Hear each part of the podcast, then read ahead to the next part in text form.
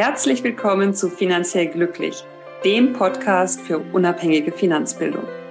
Mein Name ist Katrin Löhr. Ich bin Professorin für Finanzwirtschaft und ich liebe es, Menschen finanziell glücklich zu machen. So, herzlich willkommen zu einer neuen Episode von Finanziell Glücklich. Und heute geht es um ein Thema, wo ich wieder zwei Tage drüber sprechen könnte. Aber ich bemühe mich ja hier, dass es kurz und knackig ist, dass ihr kurze Impulse habt ähm, zum Thema Finanzbildung. Und heute geht es um das Thema, wie viel ist Finanzbildung wert? Und ich sage euch gleich, das Gemeine daran ist, je weniger jemand Finanzbildung hat, desto schwieriger ist es, wirklich den Wert in der Finanzbildung zu sehen. Erst wenn ich die Finanzbildung habe, sehe ich die ganzen Möglichkeiten, sehe ich natürlich auch Fehler, die ich gemacht habe und sehe ich die verpassten Chancen und äh, damit auch den Wert der Finanzbildung an sich, weil ich dann einfach andere Entscheidungen treffe. Ja, sobald ich gewisse Zusammenhänge kennengelernt habe und die weiß, äh, treffe ich andere Entscheidungen.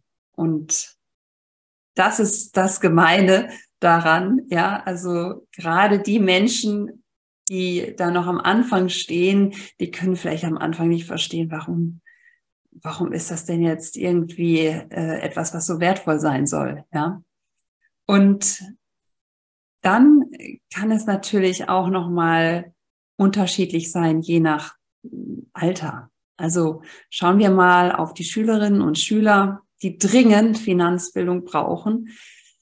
Sie leben in einer Welt, ja, wo wir einen historischen Niedrigzins haben, immer noch, auch wenn die Zinsen jetzt ein bisschen gestiegen sind, wo wir einen sehr, sehr hohen negativen Realzins haben und das Geld, was nicht sinnvoll angelegt ist, eben wegschmilzt wie Eis in der Sonne. Sie leben in einer Welt, wo sie eine Vielzahl an Finanzprodukten zur Auswahl haben. Aus meiner Sicht leben wir in einem Paradies für Privatanleger und Privatanlegerinnen, aber keiner merkt's. Oder fast keiner. Viel zu wenige, auf jeden Fall. Denn es fühlt sich an wie ein Dschungel für die jungen Menschen. Und ähm, letztlich können sie sich natürlich auch, sobald sie 18 sind, direkt äh, verschulden. Sie bekommen dann einen Kredit. Und wenn sie das alles ohne Finanzbildung machen, dann ist das vorprogrammiert. Ich ähm, habe ja eine Professur in Dortmund. Dortmund ist im letzten Schuldneratlas unter den Top 3 gewesen der Überschuldung. Und also in den Top 3 von den größeren Städten. Und ähm, das ist ein Thema, was wirklich weit verbreitet ist, ja. Und aus meiner Sicht ist ein Grund, weil wir es nicht schaffen, den jungen Menschen in der Schule wirklich flächendeckend Finanzbildung zu vermitteln. Sei es Schuldenfallen, aber es muss nicht immer so negativ sein, sondern ähm, die ganzen Möglichkeiten, die da draußen sind, die sind ja hochspannend. Gerade für junge Menschen gibt es super Möglichkeiten, Geld anzulegen und da ja sich ähm, schon was aufzubauen. Nur müssen sie halt auch die Chance haben, äh, mit äh, zu lernen, mit ihrem Geld umzugehen. Sie brauchen diese Finanzbildung. Und wenn ich da mir überlege, wie wertvoll ist Finanzbildung, das ist unschätzbar wertvoll. Also wenn ihr die Möglichkeit habt, jungen Menschen da ähm, Finanzbildung zu vermitteln oder sei es nur die Faszination an Finanzen, ein positives Image, dass äh, sie mit ihrem Geld ähm, wirklich sehr, sehr gute Entscheidungen treffen können, dann ist es ein ganz wertvolles Geschenk. Ja. Und natürlich kommt es auch noch darauf an, dass die Finanzbildung, die sie erhalten, möglichst unabhängig ist. Das heißt jetzt nicht von jemandem, der in der nächsten Sekunde dann was verkaufen möchte, ähm, sondern dass es erstmal wirklich um die Finanzbildung geht und dann natürlich auch noch, dass die qualitativ hochwertig ist und ähm, ich sag mal jetzt verkürzt, ne, dass das jetzt nicht irgendwie in die größte Zockerei mündet, ja, sondern ähm, da gibt es ja wirklich sehr, sehr gute wissenschaftliche Ergebnisse, wie man heutzutage äh, auf gutem Wege zum Beispiel Geld anlegen kann. Bei den ähm, Azubis ist es natürlich ähnlich. Äh, die kommen in die Ausbildung rein und haben sich ja laut Statistiken schon als Schülerinnen und Schüler ähm, wirklich flächendeckend, also 80, 90 Prozent der jungen Menschen wünschen sich Finanzbildung in der Schule und erhalten es nicht. Und dann kommen die jungen Menschen in die Ausbildung und äh, sind konfrontiert damit, mit dem ersten eigenen Gehalt, der ersten eigenen Wohnung und äh, den ersten Gehaltszetteln, wissen wirklich ganz oft noch nicht mal den Unterschied zwischen Brutto und Netto. Ich sag mal, woher auch, wenn sie es nirgends gelernt haben. Und das ist natürlich eine tolle Phase auch, wo Finanzbildung nochmal extrem wertvoll sein kann. Auf welchem Weg auch immer. Zum Glück gibt es immer mehr, ja, wirklich vorbildliche Arbeitgeber, die sich dafür einsetzen, die da äh, eine Verantwortung übernehmen und letztlich den Azubis die Möglichkeit zu einer Finanzbildung eröffnen und schauen, dass sie da auf den richtigen Weg kommen. Und äh, das haben die Azubis ja natürlich dann ein Leben lang. Ja, das ist ja, das ist ja so schön, diese Grundbegriffe oder auch einfach mit seinem Geld umzugehen, sinnvoll wirklich sein Geld zu verwalten. Das ist ja etwas, was man das ganze Leben lang braucht. Ja, und ähm, wir haben hier letztlich dann so eine Lebensphase, wo das auf besonderen fruchtbaren Boden fällt, weil die sind ja auch noch nicht, äh, sagen wir, negativ vorbelastet. Wenn natürlich erstmal die ersten Fehler gemacht sind und dieses böse Erwachen kommt, ja, ähm, dann ist es natürlich immer, sagen wir, noch eine größere Hürde, da eine positive Einstellung zu bekommen, ja. Und ähm, deshalb, ja, wenn wir nach den Lebensphasen gehen, eine super Zeit im Rahmen der Ausbildung nochmal zu schauen, dass ähm, die Azubis da eine solide Grundlage haben. Und wer sich jetzt nicht für eine Ausbildung entscheidet, ähm, sondern beispielsweise ein Studium anfängt, es ist ja das Gleiche. Ne? Also ich kenne es von meinen Studierenden, ähm, ich kenne die ganze Bandbreite. So, natürlich ist das Studierendenbudget meistens relativ knapp. Ja, und sehr, sehr viele Studierende arbeiten neben ihrem Studium. Das heißt, die, ne, die ähm, äh, ja, bringen wirklich Einsatz, um ihr Budget im Grunde jeden Monat zu äh, bekommen. Und ähm, ich erlebe aber dann gleichzeitig, wie unterschiedlich die jungen Menschen auch es schaffen, mit ihrem Budget auszukommen. Und das äh, kennt vielleicht jeder von uns. Es ist sehr, sehr individuell, wie ich mit meinem Geld umgehe. Und es gibt eben Leute, die verdienen richtig viel und kommen immer noch nicht mit ihrem Geld raus. Ja? Und dann gibt es halt die Leute, egal wie, die kommen irgendwie immer durch, die schaffen es immer, sich auch noch eine Kleinigkeit zu gönnen. Und das erlebe ich bei meinen Studierenden auch schon. So, das heißt, das ist noch eine Phase, wo es, ähm, ja, wo Finanzbildung eben in kleinem Rahmen sehr, sehr große Hebel umlegen kann. Und ähm, auch hier ist es natürlich so, was jetzt gelernt wird, das wird das ganze Leben lang mit beibehalten. Und äh, ich sage meinen Studis auch, wenn die eine Gehaltserhöhung bekommen oder wenn sie jetzt einsteigen in den Job, dann sollen sie doch mal so tun, als hätten sie nur 70, 75 Prozent davon bekommen. Denn das ist ja alles relativ. Und es ist immer sehr, sehr kurzfristig nur diese Euphorie zu spüren, ja, von einer Gehaltserhöhung, weil der Mensch gleicht sich dann dem an. Deshalb ist es wirklich sehr, sehr clever, so zu tun, wenn man jetzt ins ähm, Berufsleben einsteigt, mit seinem neuen Netto, ja, mit seinem neuen Normal erst noch mal ein bisschen zu reflektieren und zu schauen, na, ist vielleicht nur 80 Prozent davon mein neues Normal und 20 Prozent schiebe ich direkt hier in meinen Vermögensaufbau, Altersvorsorge, wie auch immer man es nennen mag. Manche finden äh, Altersvorsorge irgendwie ein bisschen so sehr weit weg, wenn sie jung sind. Allerdings ist es das Beste, was man tun kann. Ähm, man ist ja flexibel, es ist ja nicht weg, es ist ja Teil deiner äh, Teil der Strategie, ja, wie ich im Grunde meine finanzielle Freiheit ähm, mir erarbeite. Ich kann es auch finanzielle Freiheit nennen. Und ähm, ja, dann werde ich mit diesem Gehalt äh, höchstwahrscheinlich auch auskommen. Und ich werde eben dann nicht äh, direkt den Anfängerfehler machen, sag ich mal, bis zu 100 Prozent äh, das alles auszureizen und ähm, ja, dann zu merken, oh, ich verdiene jetzt viel mehr als äh, zu dem Zeitpunkt, wo ich äh, Student, Studentin war. Äh, und trotzdem fühle ich mich nicht unbedingt reicher. Ja, ich habe jetzt eine größere Wohnung, ja, ich kann mir jetzt äh, das leisten oder wir gehen öfters mal essen, aber irgendwie fühlt es sich immer noch so knapp an, weil ich nicht ähm, diese, diese Freiheit mir selber genommen habe, indem ich einfach nicht alles von meinem Netto verplane. Und jetzt sind wir bei den jungen Menschen. Also ich denke mal, wie wertvoll ist es da? Hm, ich habe jetzt keine Zahlen genannt, ja, aber ich glaube, wir alle haben ein Gefühl, was es für einen Unterschied macht, ob jetzt jemand Finanzbildung hat oder nicht. So. Und damit äh, wir aber hier auch noch mal über ein paar Zahlen sprechen, äh, kann man natürlich sich überlegen, wenn man jetzt älter ist. Und ich kenne natürlich unglaublich viele Beispiele.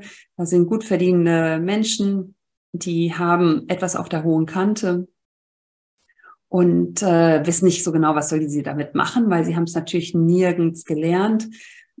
Damit umzugehen. Es ist alles ein Dschungel, es ist äh, unübersichtlich. Wem soll man glauben? Es gibt viele, viele Finfluencer, wie man sie ja heutzutage nennt. Die machen ganz tolle Sachen. Es gibt aber genauso viele, die, da sollte man nicht drauf hören. Wie kann ich da im Grunde mich orientieren? Und oftmals äh, führt es dann dazu, dass einfach nichts gemacht wird und wie so oft in der Finanzwelt ist leider keine Entscheidung auch eine Entscheidung. Also nur weil ich mich nicht bewege, weil ich mangelnde Finanzbildung habe, ähm, heißt das nicht, dass ich nicht eine Entscheidung treffe, sondern oftmals ist damit schon implizit eine Entscheidung verbunden. Und wenn man jetzt äh, sich mal überlegt, ähm, hat man ein Beispiel, wir haben irgendwie 10.000 Euro, und äh, würden 200 Euro pro Monat auch noch investieren. Und wir sagen jetzt einfach mehr, wir nehmen eine Rendite vor Steuern, vor Inflation, die auch historisch ähm, schon über die letzten Jahrzehnte gesehen wurde bei einem weltweiten Index. Dann ähm, können wir uns mal anschauen, was im Grunde so zwischen einem schlecht verzinsten Konto bei meiner Hausbank, das sind alles Echtzeitdaten, die ich jetzt habe, ja, ähm, von 0,1 Prozent äh, letztlich verdient wird versus ähm, einem breit gestreuten Portfolio von 8 Prozent. Jetzt muss man natürlich sagen, Moment mal, das eine ist ja risikolos oder risikoarm, ja, ist zumindest über ähm, den Einlagensicherungsfonds abgedeckt und das andere ist risikobehaftet, das ist richtig. Aber häufig ist die Entscheidung ebenso. Sobald ich mich mit Finanzbildung auseinandergesetzt habe, mich mit Rendite und Risiko auseinandergesetzt habe, fällt die Entscheidung zugunsten eines risikobehaften ähm, Depots beispielsweise, ja, mit ähm, einem Indexfonds zum Beispiel. So, und äh, wenn wir dann diese 10.000 Euro haben und sagen, wir machen 200 Euro pro Monat, diese 200 Euro pro Monat lasse ich jedes Jahr mal um drei Prozent steigen. Ne? So eine Dynamik packe ich da rein. Ich zahle mir selber noch einen Zinseszins drauf, wenn man so möchte, ja. Und zahle dann nach einem Jahr nicht 200 Euro pro Monat, sondern 206 Euro pro Monat, weil ich eben diese drei Prozent drauf zahle. Klammer auf, kann ich jederzeit auch wieder stoppen, aber macht Sinn, um mein Vermögen aufzubauen.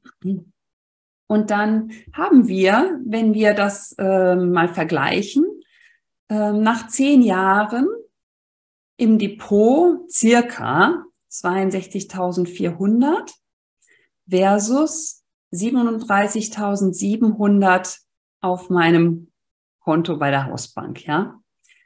Und ähm, der Mehrwert ist da circa 24.700. Das ist nur nach zehn Jahren. Das ist bei einer relativ kleinen Summe von 10.000 Euro und 200 Euro pro Monat, die ich drei Prozent pro Jahr wachsen lasse. Da habe ich das im Grunde nach ähm, zehn Jahren habe ich diesen Unterschied, also knapp 25.000 Euro. So. Jetzt wissen wir ja vielleicht alle, die zumindest die Finanzbildung haben, oh Moment, aber zehn Jahre, ähm, das ist ja spannend, was ist denn dann nach 20 und 30, weil das geht ja nicht linear, sondern der Zinseszinseffekt, der kommt ja erst richtig zum Tragen, wenn ich die Jahre danach hier mir anschaue. Und genau so ist es, weil nach 20 Jahren beträgt der Unterschied 115.000 Euro. 115.000 Euro, ob du heute mit 10.000 Euro und 200 Euro monatlich, die du steigen lässt, den Weg A gehst oder den Weg B. Also ob du jetzt da im Grunde eine informierte und bewusste Entscheidung triffst, dieses Depot zu machen oder ob du vielleicht nicht machst. Ähm, oder vielleicht kannst du es dir auch leisten, ne, die 115.000 Euro liegen zu lassen. Ja. Ähm, klar, das eine ist risikobehaftet mit Schwankungen. Das ist keine garantierte Rendite. Das ist einfach eine, ähm, ja, eine Möglichkeit, so wie es in der Vergangenheit ähm, auch verdient wurde. Und da könnt ihr euch mal auch DAX-Rendite-Dreieck anschauen oder gibt es auch für den Eurostocks oder ähm, das Ganze gilt auch für, für die weltweiten Indizes. Und jetzt sage ich euch aber noch die äh, Variante nach 30 Jahren. Der Mehrwert nach 30 Jahren liegt bei 357.000 Euro. Das ist der Unterschied, ob ich Variante A oder B mache. Wenn ich Variante A mache, sprich, ich mache nichts, dann bin ich nach 30 Jahren bei 126.000 und bei ähm, nach äh, bei der Variante mit dem Depot bei 483.000. Also muss alles noch versteuern werden, kommt drauf an, wie hast du es ähm, entsprechend natürlich gedeichselt. Ähm, du hast natürlich immer eine, einen gewissen äh, Freibetrag noch pro Jahr und so weiter und so fort. Das ist, ne, ist jetzt so einfach mal eine Zahl, aber das musst du ja bei der anderen Geschichte auch machen. Ja. So, und Jetzt äh, sind natürlich, ich weiß, für viele 10.000 Euro, ja, was ist denn 10.000 Euro? Ne? Ähm, klar, äh, wir haben die, die Varianten natürlich auch mit 30.000 Euro und mit 100.000 Euro und dann könnt ihr auch selber natürlich mal so ein bisschen ähm, euch äh, überlegen. Also nach ähm, zehn Jahren ist der Unterschied mit, bei einer Anlage von 30.000 Euro bei 47.700, knapp 48.000. Und ähm, wir haben wieder die 200 Euro pro Monat, die 30.000 Euro fest ähm, oder Einmalbetrag.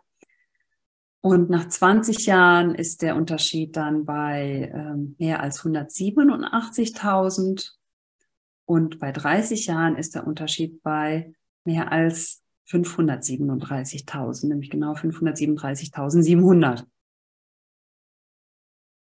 So. Und das bei alles Summen, ich weiß, viele von euch sagen, na ja, gut, so hoch ist es ja nicht. Und das ist eben das, was oftmals unterschätzt wird. Über den Zinseszinseffekt können wir auch nochmal sprechen. Das ist nämlich auch etwas, das ist unglaublich schwierig für das menschliche Gehirn zu erfassen. Und äh, ja, aber ich will euch nicht, äh, wir machen jetzt noch äh, einmal sechsstellig, nämlich 100.000, wieder das gleiche Spiel wie eben, 200 Euro pro Monat, drei Prozent Dynamik, einmal ins Depot ähm, mit äh, 8% vor Steuern, vor Inflation, vor Kosten. Nach zehn Jahren haben wir 256.000 versus 129.000, sind wir beim Mehrwert von 127.000 nach zehn Jahren schon. Ja. Nach 20 Jahren sind wir bei einem Mehrwert von 442.000 und nach 30 Jahren sind wir bei einem Mehrwert, meiner Differenz von 1,17 Millionen. Vielleicht wisst ihr jetzt, warum es mir so am Herzen liegt, dass ihr startet, dass ihr aber nicht nur startet, sondern euch auch auskennt. Denn diese 10, 20, 30 Jahre dahin sind ja jetzt nicht so, dass da irgendwie nur Sonnenschein ist, sondern da wird noch die ein oder andere Crash dazwischen kommen. Und da werden wieder Leute sagen, hier, du hast alles falsch gemacht und dies und jenes, ja. Und äh, da dürft ihr selber aber auch einfach dran wachsen. Und ähm, es ist einfach sehr, sehr, sehr teuer, keine Finanzbildung zu haben heutzutage. Und ähm, das, wo im Grunde alle Möglichkeiten da sind, ich werde nicht müde, es zu sagen, es ist keine Atomphysik. Ja, du hast ähm, relativ schnell, wenn du dich auf den Weg machst, ja, dann weißt du so, in welche Richtung es geht. Und ähm, ja, wie viel ist Finanzbildung wert? Wir haben einmal uns das, sage ich jetzt mal so, anhand der jüngeren Zielgruppe vor Augen geführt, ja, was es für einen Unterschied macht, wenn diese jungen Menschen mit Finanzbildung in die Zukunft starten und ohne. Und gleichzeitig haben wir uns aber auch mal ein paar Zahlen angeschaut. Und ja, wer jetzt sagt, nee, die Zahlen sind aber falsch oder dies oder jenes, ja, also falsch im Sinne von dann rechne nicht mit einer Rendite von acht Prozent, rechne von hier mit sechs Prozent, ist äh, letztlich egal. Die Zahlen sind so überzeugend, ähm, das kann man gar nicht im Grunde äh, ignorieren. Ähm, gleichzeitig würde ich aber auch sagen, eine Dynamik von drei Prozent, die würde ich vielleicht auch auf fünf Prozent hochziehen. Ja, wir haben ja eine Inflation, die höher ist.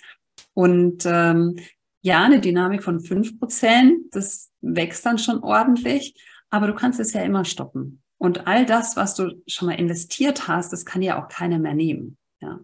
Also hört auf mit diesem Ausreden, ja, falls ihr dabei seid, äh, euch irgendwie da immer wieder rauszureden, fangt lieber an, euch damit zu beschäftigen, auf welchem Weg auch immer, ob jetzt do it yourself oder ihr euch Hilfe holt. Ähm, ihr, ihr seht, es ist äh, einfach sehr, sehr teuer, da nichts zu machen. Ein Jahr ist äh, auch schon sehr teuer, weil was wir jetzt hier mh, hm, gar nicht mit involviert haben, ist die Inflation. Ja, also dieses äh, Geld verlieren letztlich, wenn ich nichts tue. Das ähm, ist natürlich extrem viel in diesen Zeiten. Und ähm, ja, seid froh, dass ihr im Grunde mit Finanzbildung so viel Unterschiede machen könnt, egal jetzt ob bei euch oder bei anderen. Aber ich hoffe, ihr legt los oder macht weiter oder steckt andere damit an. Und dabei wünsche ich euch ganz viel Spaß. Bis bald. Ciao.